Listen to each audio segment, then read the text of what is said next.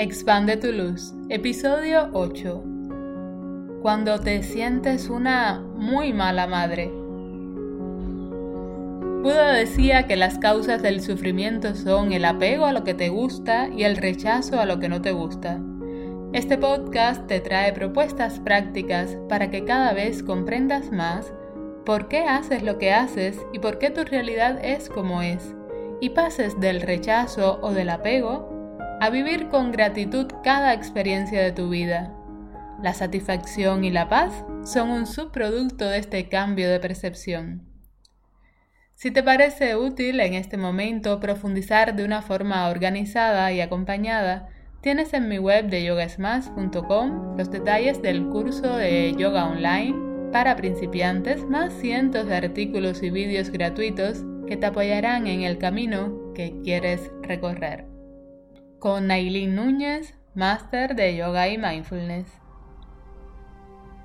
Muy buenas corazón, encantadísima de volver a conversar contigo de esta forma.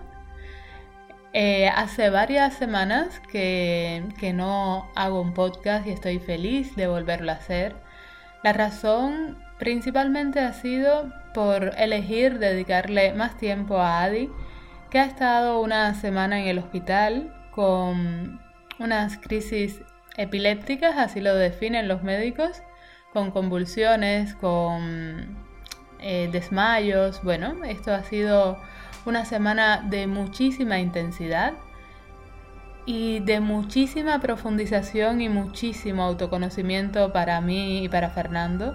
Y la verdad es que lo hemos tomado como un gran regalo para nuestra propia realización, para nuestro propio autoconocimiento a través de, de Adi y para su propia evolución también. Y bueno, todo esto ha ido sacando cosas de mí misma que hay dos formas de interpretarlas. Una es, vaya Nailin, qué mala madre ha sido. y otra es, mm, bueno, la otra te la voy a, a ir diciendo en un ratito.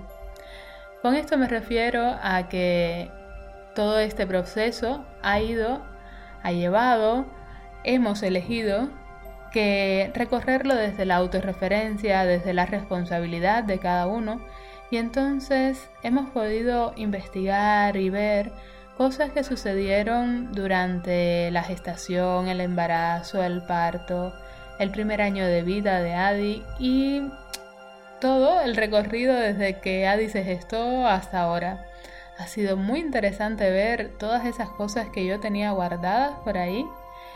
Y ya te digo, lo puedo vivir este suceso desde la culpa o desde la responsabilidad y desde esa oportunidad de elegir qué quiero hacer ahora. Entonces te voy a, contar, porque esto ha salido un poco también conversando con las personas del grupo del programa de 8 semanas de mindfulness, que estamos haciendo un camino muy intenso también ahora y muy satisfactorio, y que tiene que ver con, con toda la etapa de la infancia y todo lo que ocurre según mi percepción y bueno, según la percepción de muchas personas que han estudiado profundamente en esto, donde tienen esa certeza, y yo también lo vivo así, de que en la infancia se gesta el futuro del individuo durante las etapas de la vida y la importancia que tiene toda la etapa de la infancia para determinar la estructura de la personalidad que se está creando, añadiendo además que la gran mayoría de los procesos psíquicos tienen su origen también en la infancia. Y por si fuera poco, todos los eventos traumáticos que son vividos en esta etapa por la persona son muchas veces detonantes de trastornos psicológicos que surgen luego en la adultez. Y entonces aquí inciden muchísimas cosas, las preocupaciones que tiene la madre, su interés por otros miembros de la familia o por el trabajo, o sus propias depresiones, enfermedades, ausencias, todo esto transforma en experiencia para el niño de rechazo o de abandono. O sea, que la niñez, la etapa principalmente entre los 0 y los 7 años, influye mucho, mucho en, en el niño y además como que todavía no tenemos la mente analítica definida, creada, pues todo va directo al subconsciente.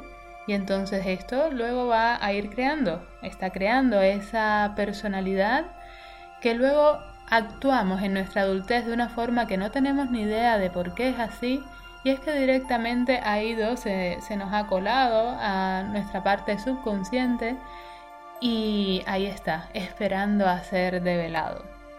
Entonces esto puede traer muchísima, muchísimo sentimiento de culpa en las madres. Y mi objetivo con este programa, con este podcast de hoy, es compartirte, además de mi experiencia, algunas claves para que puedas cambiar esa percepción, para que puedas aprovechar cualquier cosa que hayas hecho durante la infancia de tu hijo o tu hija o tus hijos en general, no como un problema, no castigarte o culparte porque lo hayas hecho mal, sino más bien como una oportunidad para conocerte.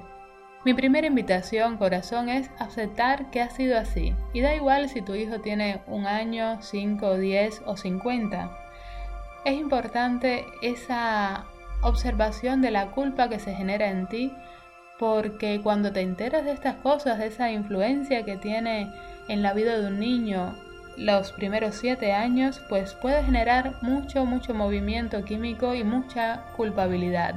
Entonces, acepta porque es pasado, ya no puedes hacer nada en ese pasado. Lo que sí puede cambiar en ti es tu forma de percibir ese pasado. La segunda clave que te doy es darte cuenta de que lo hiciste lo mejor que sabías, lo mejor que podías con las herramientas que tenías en ese momento. En mi caso también ha sido así. Yo llevo ya muchos años con este tema del desarrollo personal y aún así cuando a través de Adi elegí esta oportunidad para mirar hacia adentro, me di cuenta, como te decía al principio, de esa cantidad de pensamientos guardados, de insatisfacciones metidas en mi mochila, que de una forma inconsciente se la estaba cargando también a él. Entonces, el darme cuenta de que, bueno, lo hice lo mejor que pude y asumir mi responsabilidad me hace también liberarlo a él de la carga que es mía y que es eso, mi responsabilidad, asumirla para liberarla también en mí. Una tercera clave es que te abras a la posibilidad de que tu hijo ha elegido así, ha elegido a esa familia que ha tenido, te ha elegido a ti como madre para aprender lo que viene a aprender. Así lo vivo yo y realmente me es muy liberador por un lado y por otro lado es como, qué maravilla, puedo ser yo misma. no tengo que, que, ser quien no soy ante mi hijo porque es que mi hijo me ha elegido justamente por ser quien soy. Un cuarto punto es ese contentamiento, ese santocha como decimos en yoga, por habernos dado cuenta, por haberte dado cuenta, da igual en el momento que sea, Da igual si te diste cuenta en el mismo momento o a los 20 años de, de haber pasado por la niñez de tu hijo. En ese momento en que te das cuenta es el momento de celebrar. Bien, me hice consciente. Y entonces ahora elegir desde esa conciencia qué quieres hacer ahora. Como un quinto punto, una quinta clave, pues me apetece compartirte, si quieres profundizar en cuáles son tus ideales de madre, porque esto también influye mucho. Darte cuenta de que hay un ideal por el cual te sientes frustrada si no lo haces con ese ideal que tienes en tu mente y que a la vez este ideal es una invención, entre comillas, o sea, es algo que te has creado y que posiblemente no viene de ti, Viene de cómo en tu familia, cómo has visto a tu madre y entonces o te acercas o te alejas en dependencia de tu vivencia, de, cómo fue tu relación con ella, de cómo dicen en tu familia o en tu sociedad, en el país donde naciste, que deben ser las madres. Y entonces ahí se va creando en tu mente un ideal, el cual te hace sufrir, lo más seguro porque es como que nunca llegas a cumplir exactamente con ese ideal. Entonces simplemente observar cuál es tu ideal aprendido y elegir una vez más te toca decidir si quieres seguir cargando con él o incluso desde la persona, desde ese ser que eres ahora usando tu personalidad y no dejando que te arrase, elegir cómo quieres relacionarte ahora en este presente con tu hijo y contigo misma en ese concepto de madre. Y como último punto, mi invitación es a que experimentes que el mayor regalo que le puedes dar a tus hijos, a tu hija, a tu hijo, es una madre coherente y satisfecha. No una madre perfecta, regida por esos ideales, sino una madre que usa este recurso de observarse para conocerse, para que esto como su producto dé esa satisfacción, esa tranquilidad que da la coherencia y esa libertad de poder ser uno mismo, con todos sus defectos o virtudes, con toda la amplitud de toda esa personalidad con que arrastramos y con esa conciencia que quieres poner en este presente. Esas son mis claves, mis propuestas para ti, corazón, para que no te sigas machacando con que eres una mala madre y para que si por primera vez escuchas algo de esto, de la importancia de los primeros siete años de vida de tu hijo o de tu hija, pues lo tomes desde otro lugar, no desde la culpa, sino desde la responsabilidad que te lleva a la libertad.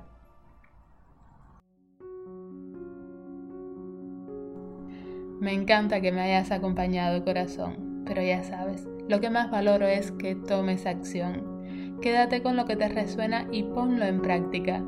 Recuerda que el yoga es útil en tu día a día o no es yoga. Namaste, amor.